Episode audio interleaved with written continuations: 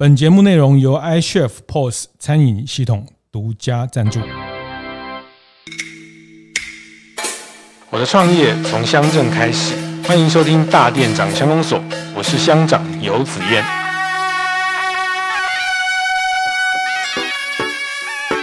在我自己的印象，我没有看过，呃，刚刚毕业就是刚返乡的年轻人会养殖跟渔业有关的东西，食鱼教育的主题。因为阿公他常跟我们回馈一点，他就觉得很有趣，就是他没想到说他在做的这个事情可以变成学校，就像我们进学校可以跟学生分享的一个课程的内容这样。欢迎收听大店长乡公所，大店长乡公所是我们在大店长晨会每个礼拜五固定出外景的节目。这季我们在彰化鹿港哈，那和很多年轻的朋友呃去分享他们的创业的经验。那接下来鹿港在九月的中秋节这边的呃金秋艺术季也要登场哈。我我觉得呃，因为这几次在这边看到他们从方方面面在筹备这件事情啊，在鹿港这样的地方去持续推动在地艺术的活动，用青年的角度，用年轻人的角度来看待一个城镇的可能，我觉得。我觉得非常非常的佩服哈。坦白讲，我觉得我在呃那个年纪的时候，呃回头看我在他们这样像这一季采访到的这些返乡的工作者，其实我想。我在三十岁那个阶段都没有他们这样的见解，或是对呃一个产业、一个地方的一种投入。这一集我们要聊的也是一位非常非常特别哈。那我每次都记得他叫鳗鳗鱼君哈。那个呃，他其实他叫赵俊杰俊杰哈，那是港湾六鱼的。工作室的这个主持人哈，那呃，为什么叫鳗鱼君哈？待会儿会跟大家聊一聊这个这个称号的来源。那还是先请俊杰跟大家打个招呼。Hello，主持人，然后各位听众，大家好，我是港湾六域文化工作室的俊杰。是，那俊杰非常非常非常年轻啊，那个一九。九。对，我是九四。一九九四，那在这边成立了呃核心的这个青创基地哈，那成立了一个工作室，去年到现在进驻了满一整年哈。啊，其实一开始你就把自己定位叫鳗鱼君。啊，这个有一点君哈，就有点像日本人讲的这个鳗鱼，呃，这个称谓称称对方鳗鱼君。那我我后来来你这边看到了，看到了我一部分的小时候的记忆跟回忆哈，因为我记得我小时候来鹿港的时候，会去我们在呃这个海埔处哈，从鹿港市区大概也还要在一二十分钟的开车的。海博处就是现在往所谓现在的张滨工业区方向过去，那我们那时候都会去那边找一个阿伯哈，那个去他们家钓鱼哈。我小时候所有在在鱼池里面钓鱼的经验都在他们他们家发生。那其实他们家只是刚好有一一区是呃有放放一些鱼，让让大家钓或是养一些鱼。他其实他家最重要的。主业其实是鳗鱼，养鳗鱼哈。那俊杰现在做的这个工作室，其实他就是在谈鹿港的这个养殖的这这段历史，这是一部分。那另外一个很重要部分，他是在从这边去做食鱼的教育啊，吃鱼的教育。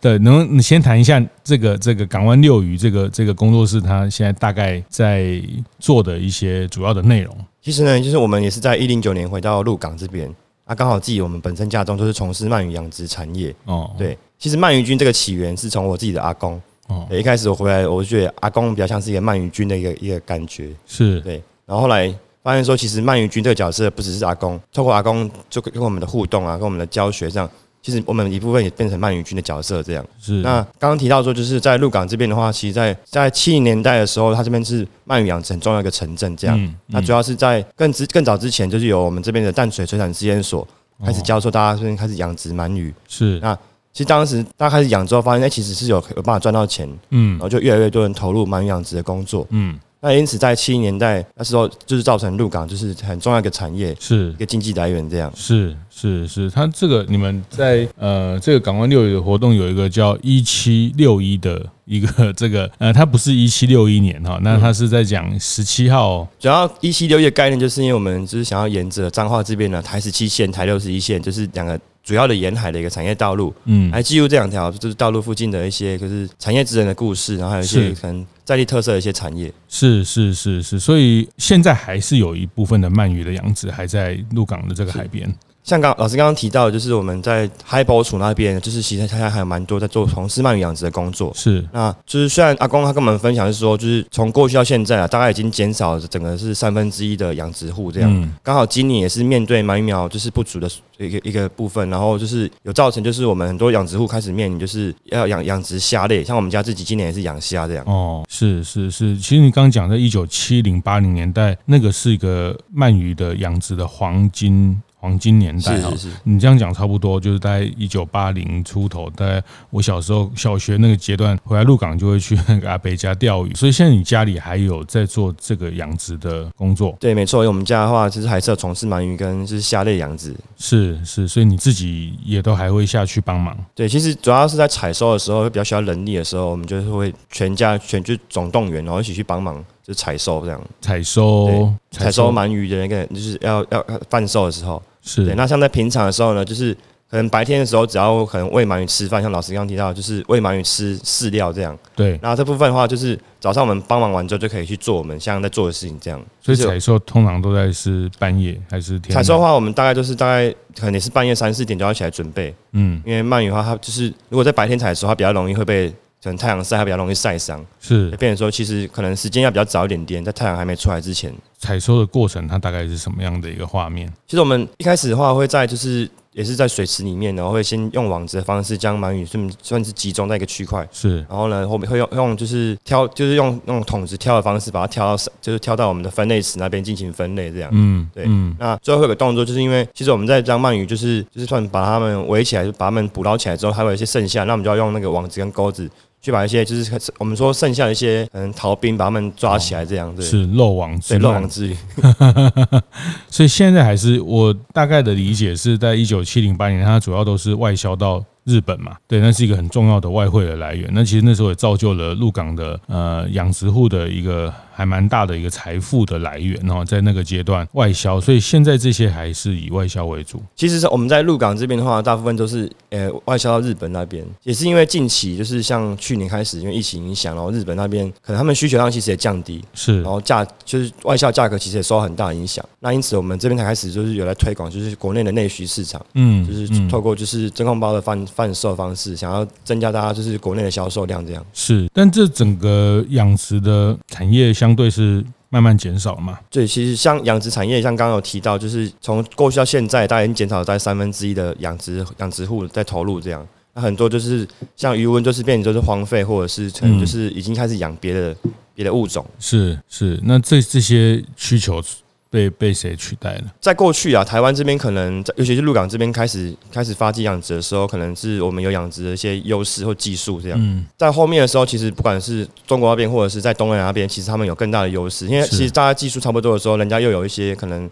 腹地比较大。嗯，然后像鹿港这边，其实大家也知道说，因为它的算是有一点房价越来越高涨。嗯嗯，所以其实也是让就是呃养殖面积其实也都是越来越少这样。是是，就劳力的也也越来越。困难，像你这样九零后的小孩还愿意穿着青蛙装还 要下去，应该你很少这样的同辈或朋友回去帮忙。我觉得比较少会从事就是渔业的渔业，如果有一些同辈他们回去从事农业是有有有那个有听说这样。是是是是，对对，我们呃就是常常会听到这些在地方上呃，比如农业农业，然后会从农业去去延伸一些食育的。教育的部分，但我觉得俊杰很特别啊，因为他。家里的这个养殖，从爷爷这个养殖鳗鱼到到现在，然后它本来就是一个地方很重要的产业，就像呃我们前两集聊到的，像神教哈，就是鹿港的工艺雕刻，它也是一个产业，就是会来鹿港采购或者是来买这个庙里面需要用到的东西。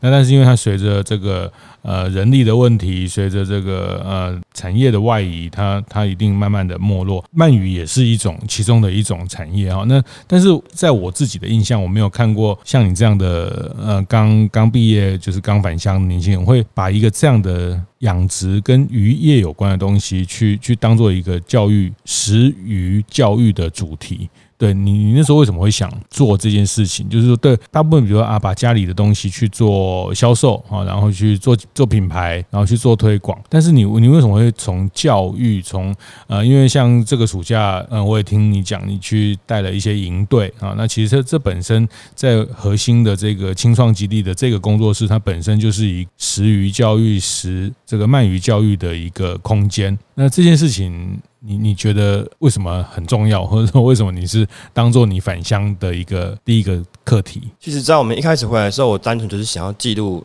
阿公他们在工作的画面，然后想要记录就是在余温，然后就是工作的一个景象这样。是。然后后来觉得说这些画面，或者是说跟阿公的互动过程中，就好像可以透过自己做一点什么事情，让这些变成我们就是可以作为教案的内容。是。然后刚好就是其实阿公他们。在从事鳗鱼养殖，大概投入三十年时间，累积的经验都很丰富。那有没有办法让他的身份从一个养殖的角色变成一个是职人的老师这样？哦，对。那因此就有这个想法，说想要透过我们一些调查内容，或者是我们转译的方式，将我们收集到一些资讯啊，变成就是教案的一个一个输出这样。嗯，对，嗯。其实还有另一个原因，就是自己像我自己小时候，我们我是从。在鳗鱼养殖场长大，是自己从小到大一直对鹿港是很陌生的，包括刚刚前面提到的鹿港的海，或者是鹿港的一些产业，嗯，对。那甚至说，我觉得从小到大，我对于家中这份产业养殖产业是没有认同的感觉，嗯。那后来长大后，我觉得说，好像回到家乡，那是不是有什么样的方法，就是透过我们的一些一些可能这些教案的一些设计，然后将就是在地一些养殖产业的内容。然后变成就是课堂上可以分享的一个一个一个一个讯息，一个课程资讯这样，是，然后让更多人可以透过课程呢认识家中的产业，就是像刚刚提到的，就是这是虽然说已经呃开始走走向衰退，走向没落，不过这是在过去呢，这是地方上很重要的一个养殖产业的一个内容这样。嗯嗯，嗯，你也是在这个产业被被养大的小孩，是是是。是是，所以你现在这些课程主要对应的对象，或是提供给大概什么样年纪的？对象，其实我们在目前的话，我们对应到国中、国小其实都有。那、嗯、目前其实像鹿港高中这边是有个养殖科，其实也有透过就是在另外与另外一个老师合作，然后跟鹿港高中这边养殖科有一些就是算是诶、欸、是课程上的一些一些连结这样。嗯、对，嗯。那我们最主要的话是在国小部分的话，我们是先以这种初阶的课程，让他们可以认识家中的一些就是。鹿鹿港这边的一些特色产业，这样，嗯，那比较多的方面是聚集聚聚焦在就是我们沿海的一些相关，像一些养殖或者是一些特殊化的产业这样，是对。那在国中部分的话，我们就比较深入的针对生物的一些特征，那例如像有一个有一堂课就是用界门纲目科属种的方式，让他们认识一些不同的一些鱼的一些属性，这样。是，就是食鱼教育要要教大家什么？要教对。大家知道鱼的，就是不是只有麦香鱼，对，就是说食鱼教育，你你想要去让大家对透过鱼去认识到环境吗？其实我们会将食鱼教育的话，大部分时候分成就是生物面跟产业面，就两两个类型的课程。那其实，在生物面的话，我们基本上就是好物种的认识，你至少要知道它的名字或者是它的外形的特征，嗯，还有一些它的一些可能就是生态习性。另外就是会讲到说这只鱼它的生产方式，不管它是怎么样被捕捞，或者是怎样被养殖。再来的话就是。就是我们要要找到食鱼，就要知道怎么去吃鱼。对，你要知道这条鱼要怎么去处理，要怎么去可能分解它，怎么去屠屠宰这只鱼。是，然后要怎么样通过一些料理，或者是说适合的一些烹饪方式，让这只鱼是可以变成就是给大家就是桌上的一些一些那个那个鱼这样。嗯嗯。再来就是其实吃鱼还最重要就是像我们在面临一些小朋友的一些课程的时候，我们就会思考说要怎么样教他们，就是在这个吃鱼过程可以去。吃就是像鳗鱼，还有很多的鱼吃，我们要教他们怎么样是正确的吃鳗鱼这件事情。关于鳗鱼的品类，其实呃，你也在这边会会跟大家分享。对我们像一开始我们就会发现说，大家对于鳗鱼的印象就是，哎、欸，就是做好的蒲烧饭，然后蒲烧鳗。是，他们对于鳗鱼原来原本长什么样子是没有概念的。嗯，那我们就会思考说，哎，其实很多人都会以为说我们家是养哦是什么泥鳅或者什么鳝鱼之类，就会很容易搞混这样。那我们就从最基础的让大家从外形的认识，像我们家养殖的是日本鳗。那最容易搞混就是搞混的，就是还有一种一种就是灰海鳗，他们其实都长得很相像。嗯，然后还有人家常看到的浅鳗，哦，对，就是裸胸唇系列的。是。那另外还有就是我们这边也会介绍，就是像罗摩啊，嗯，人家说大尾鲈鳗就是也是一种鳗这样。是是是，这个也都是在在养殖里面。那但是它经济价值里面，就是价格最高的是哪一种？其实价格最高就是日本鳗的那个，就是养殖这样。嗯嗯，对，那。像其实，在日本那边的话，有像他们都会吃一些可能新鳗类的新鳗寿司，或者是那种人家说血脂，然后其实它的经济价值也是很高。这样是是，所以现在你对小朋友讲这些，他们他们会很新奇，因为他们本来就以为鳗鱼就是长得像一块一块的，已经就是 冷冻包里面调理好，就像他们大家小朋友只去超级市场看到鸡腿，他不知道鸡原来是这样的，所以这个就是你在去跟大家谈这个食鱼教育、食鳗教育的一个很重要的内容。中场休息时间，一样和大家分享节目合作伙伴 iChef 的最新讯息。iChef 永续餐厅运动又有一个新的伙伴，这次跟 iChef 携手合作的是知名的循环容器品牌。好和气。随着近几年环保意识抬头，但对于一般的餐饮业者来说，很多时候明明想要为地球尽一份心力，但真的要找到合用又容易取得的环保外带容器，还真的很不容易。所幸循环容器的出现，不仅对消费者来说很方便，对于店家经营者而言，也多了一个更容易取得的选择。而被称为容器界的 U-Bike 的这个好和气，二零一六年就在台南的正兴街推广使用循环杯，目前。服务范围已经来到了台北。这次的合作就是希望招募更多位于台北、台南等特定商圈的店家，一起加入好和气的循环容器行列。而且最近，iChef 还邀请了知名的餐饮界 KOL 热血老板 James 一起合作，拍摄了好和气的开箱影片，用更生动活泼的方式，让餐厅老板们快速了解循环容器。欢迎有兴趣的大店长，赶快到 iChef 的粉丝专页了解更多详情哦。这个就是你在去跟大家谈这个食鱼教育、食鳗教育的一个很重要的内容。这算是我们最开始最初阶，因为我们之前有试过说，一开始好像如果用比较深入的一些生是一些很生物的一些知知识的话，其实会比较难让一般小朋友去吸收。嗯，所以开始我们就用比较可爱的一些食鱼图卡的方式，让大家可以去辨别，嗯，然后去知道说，哎，这些鱼它们有不同的一些功用功用这样。你刚刚讲到一部分，就是其实你家里养殖这件事情。一开始比较没有感，然后也没有什么想要去去认识的动机。但是为什么你你离开鹿港，然后去念书，念完回来就觉得这件事情你必须要花一些力气去整理？我我觉得很棒，就是他把一个养殖户的角色去用一个职人的观点来看待。哈，那一样，我们我们在看很多啊，比如像日本的节目啊，他们也会讲他们。百工百业的职人在在养殖啊，在这个畜畜产啊，其实他们都把他们的生产者的这个身份，或者是他们生生产者角色的专业的部分去去去强化，然后变成一个职人的概念哈。那就对，就是这个这个转变，我也蛮好奇的。就是你你刚刚讲，你过去也也没有很认同也好，或者说觉得就是就是一个一个这样的产业，但是为什么反而到你返乡阶段，你你开始会会关注这样的？其实在回来之前，那时候刚好一零九年那时候，其实也是就是疫情开始就是蔓延这样。然后像我刚刚提到的，从疫情开始之后呢，日本那边的那些外销价格，其实就对我们养殖户造成很大的影响。是。就是某一天回到家乡的时候，看到阿公他还还在就是养殖场这边忙碌，然后就觉得说，现在刚好也是命年很重要一个一个一个一个议题这样，然后去在思考说自己有没有办法透过怎么样的方式、怎么样的力量，然后回来来协助这份养殖产业这样，就也是刚好自己家中发生的事情。嗯，然后嗯。就是有这个算是起因之后，也开始想要开始想要透过记录的方式，想要来记录长辈他们在工作的身影。嗯，然后后面也是应该说后面也是有透过一些小聚活动，然后有就是也是有让不同的一些青年，让我们聚集在一起，一起来思考说。那怎么样通过我们的力量来一起为这个这个养殖产业啊做一些不同的一些可能一些投入？这样余温的小聚是嗯嗯，所以你这边有一几句话就是在谈这个以职人为师啊，以职人为老师，然后除了养殖之外，还要养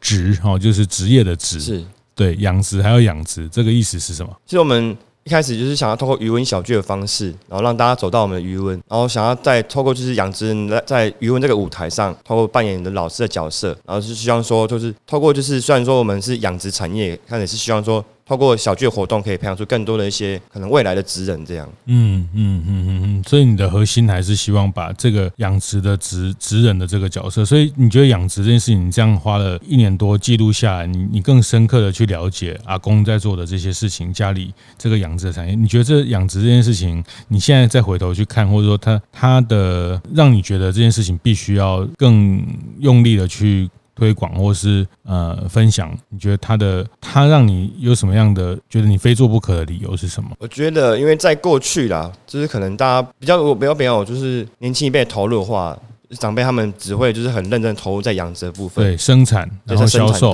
是嗯嗯。那我就像说我们在我们投入中，就像说这个养殖产业在这边已经是已经没有回到过去兴盛的样子。对。那我们在思考是有没有通过我们的价值或者是我们的一些努力，让这个养殖产业可以变成一种渔业一种经济的一种转换。嗯。让它变成从一级的产生产，然后变成像是有机会是透过一些可能像是环境教育或者是一些可能经济体验的方式，这些养殖户养殖人呢，透过就是可以这个过程可以分享他们在过去做的事情，或者是对，或者是可能就是对养殖的一些专业知识，这样。就是从过去一级的生产到二级的加工嘛，啊，大概。过去大概就仅止于此，然后就是呃卖到海外外销，或是就是价格了哈。但是这这里面有没有可能去往三级，或是所谓的四级的这个共同教育，或是它当做是一个呃产业的文化资产的角度去看待？是是是是是，你你在台湾有遇到？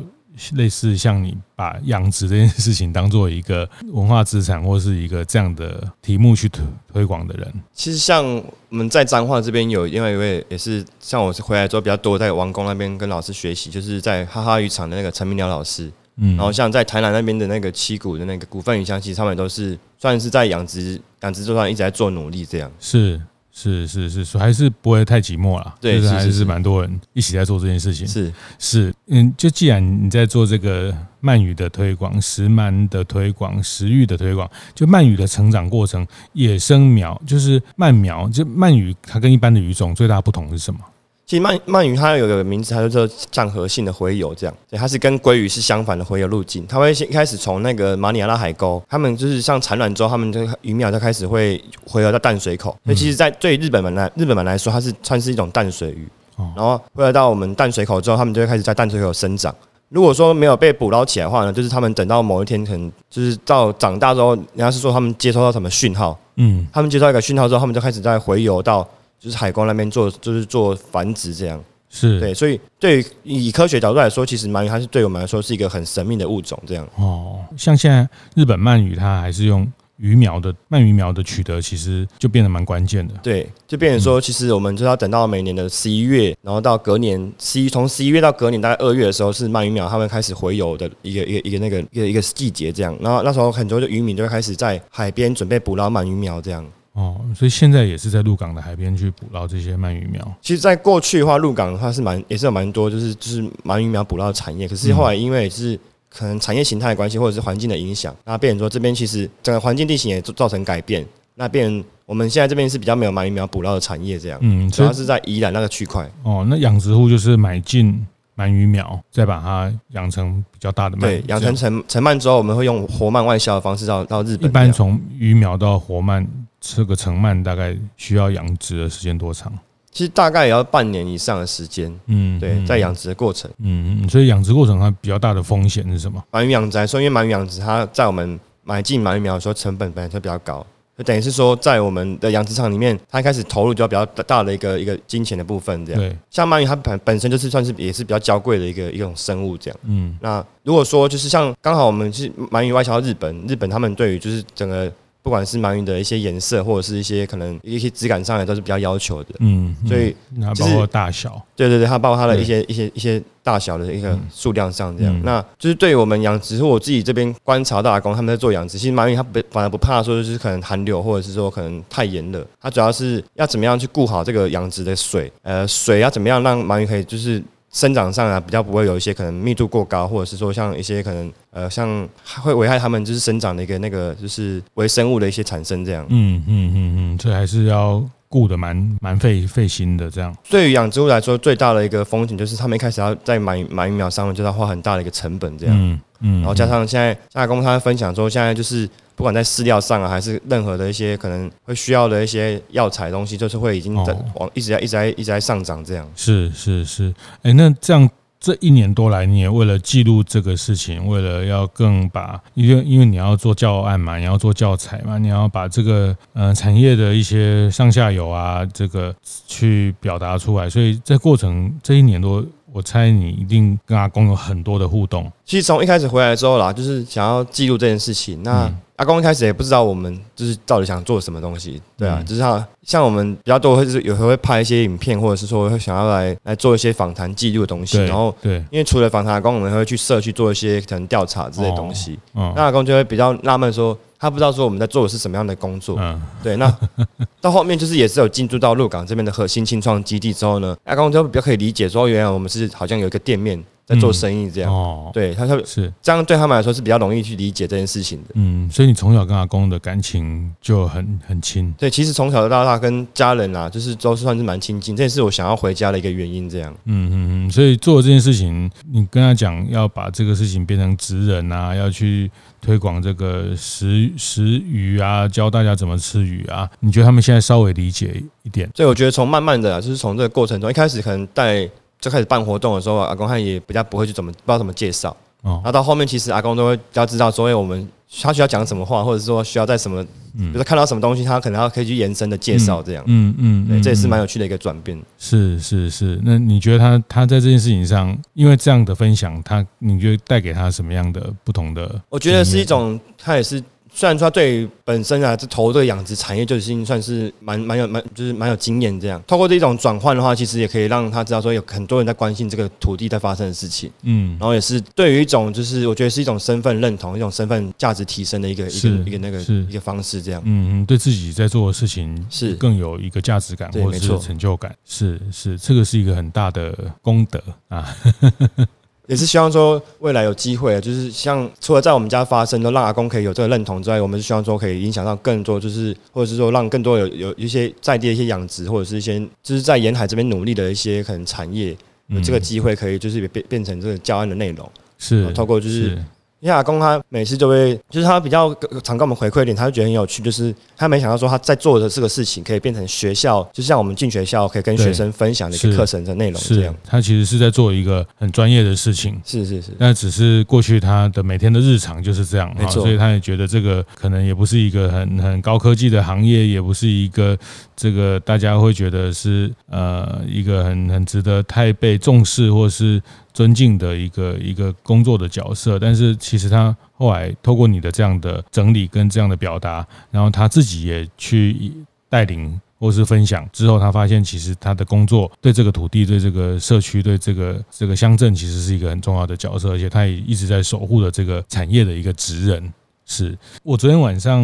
呃，因为昨天我们住在鹿港啊，所以昨天晚上跟就是鹿港囡仔的这个敬业哈张敬业，他们接下来九月十号要办金秋艺术节，那我就一直去跟敬业讨论说，哎，那到底鹿港你们在做的这个鹿港。的地方创生跟比如说跟竹山的地方创生，跟这个宜兰的地方创生，跟这个台东的地方创生有什么不同啊？那我觉得昨天敬业跟我讲了一个一个关键字，也呼应到早上俊杰在我谈到的这个职人这件事情啊。其实呃，昨天敬业谈到就是他他希望鹿港地方创生的这件事情，他。的主轴，它它有一个聚焦，或是它有一个轴线，是在谈百工百业的职人的这件事情啊。因为鹿港本身就是一个呃，不管是木工啊，或者是这个这个呃这些手艺、民艺、工艺的职人的环境啊，所以他他希望说，这个职人的产业跟职人的特色，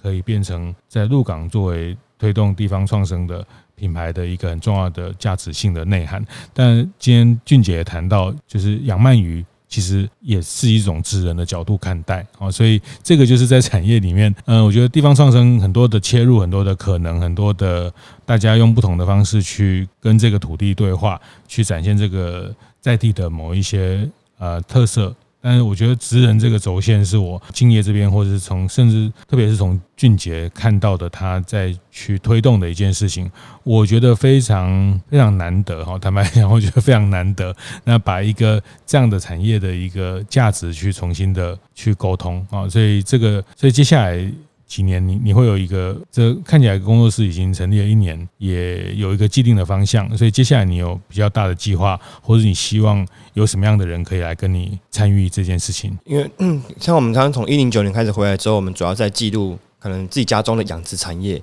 那我们也透过在今年的努力呢，也是希望说，就是让这份就是从原本的可能。鳗鱼养殖这件事情，然后延伸到就是整个彰化的海鲜这样。那目前我们比较多的是在做一些可能鹿港从鹿港开始这边做一些沿海特殊海产业的一个介绍，还有一些做一些记录这样。对，偷讨善海，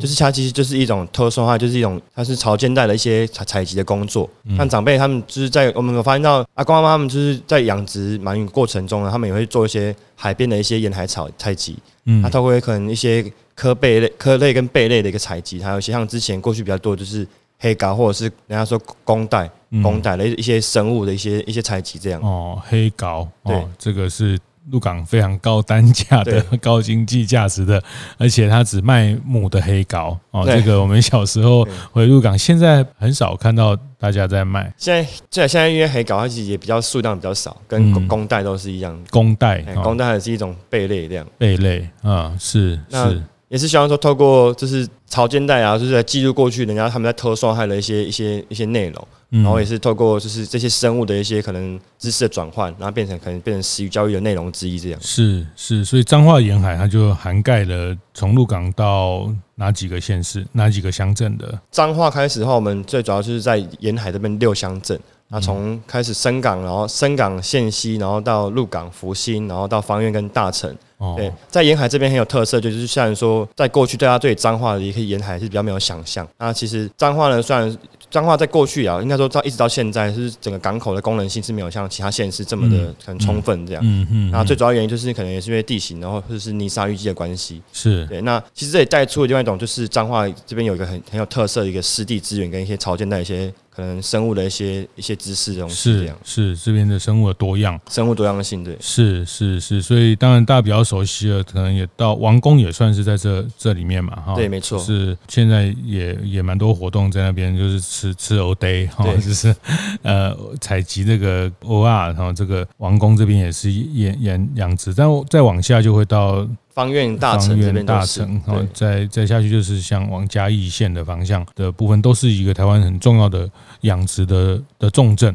所以这块就是呃，你希望去接下来你可以再扩大到呃，就其实题目非常大，就是整个沿沿海的潮间带的生态的多样。那其实这个就是呃，你从石曼石鱼的教育出发的一个最希望去关怀更大的部分。是，主要是想要透过就是也是记录的方式啊，因为像我觉得透过这个过程也是让自己重新认识，不管是鹿港或者是认识彰化这边的海，那也是有这个机会。像我就会觉得现在虽然说我们这边彰化的海没有像不管是东部或者是南部有一些自己的特色，可是我觉得这边它是慢慢的可以变成一种，像我觉得它就是一个很天然的自然教室。嗯，就是当我们走到那个我们潮间带的时候，就可以发现说这边是生物的多样性的一个一个魅力。这样是是是，认识家乡的海哦，这个。